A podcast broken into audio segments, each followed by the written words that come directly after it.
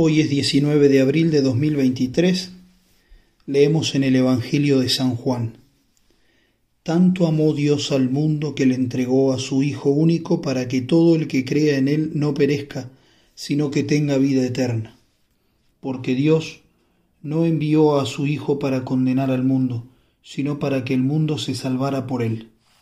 El que cree en Él no será condenado pero el que no cree ya está condenado por no haber creído en el Hijo único de Dios. La causa de la condenación es esta. Habiendo venido la luz al mundo, los hombres prefirieron las tinieblas a la luz, porque sus obras eran malas. Todo aquel que hace el mal aborrece la luz y no se acerca a ella, para que sus obras no se descubran. En cambio, el que obra el bien conforme a la verdad, se acerca a la luz, para que se vea que sus obras están hechas según Dios. Palabra del Señor, gloria a ti, Señor Jesús. Como bien sabemos, el Evangelio de San Juan se caracteriza por la presencia de contrastes.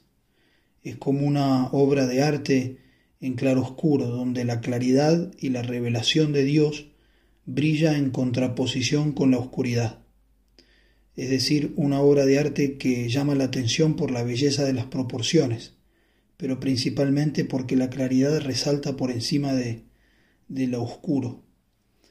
Así tenemos estos contrastes en el Evangelio de San Juan, la luz que vence a las tinieblas, el cielo y la tierra, el subir y el bajar, el día y la noche, el espíritu y la carne, la verdad y la mentira, la libertad y la esclavitud, etc.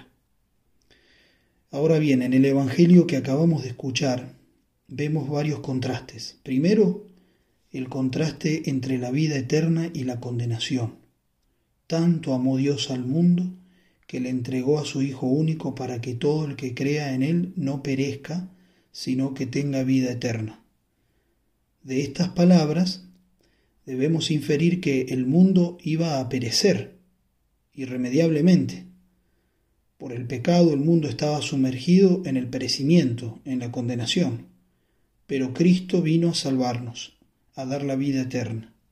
Y allí está la belleza del amor, reflejado en este contraste de vida eterna como remedio de la eterna condenación. Pero no podríamos experimentar la grandeza de este amor si preferimos permanecer en las tinieblas. Y aquí está el segundo contraste que vemos en el Evangelio de hoy, entre la luz y las tinieblas. Ya había hablado San Juan de este, de este contraste al comenzar su Evangelio.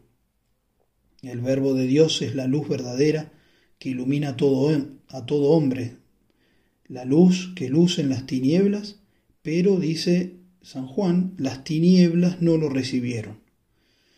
Puede pasarnos en esta vida, a nosotros que nos llamamos cristianos, podría pasarnos y debemos estar atentos a que con nuestro modo de, de vivir no rechacemos la luz. Esa presencia de Cristo en nuestra vida que nos pide una mayor entrega, un mayor fervor, una conversión más profunda del corazón pero tal vez por negligencia o por pereza, estamos rechazando esas inspiraciones de Dios y preferimos permanecer en la oscuridad de nuestra tibieza, en una vida un poco insulsa, es decir, sin sabor a eternidad, sin ideales altos. Y puede ser que se repita en nosotros aquello que ya anunció San Juan.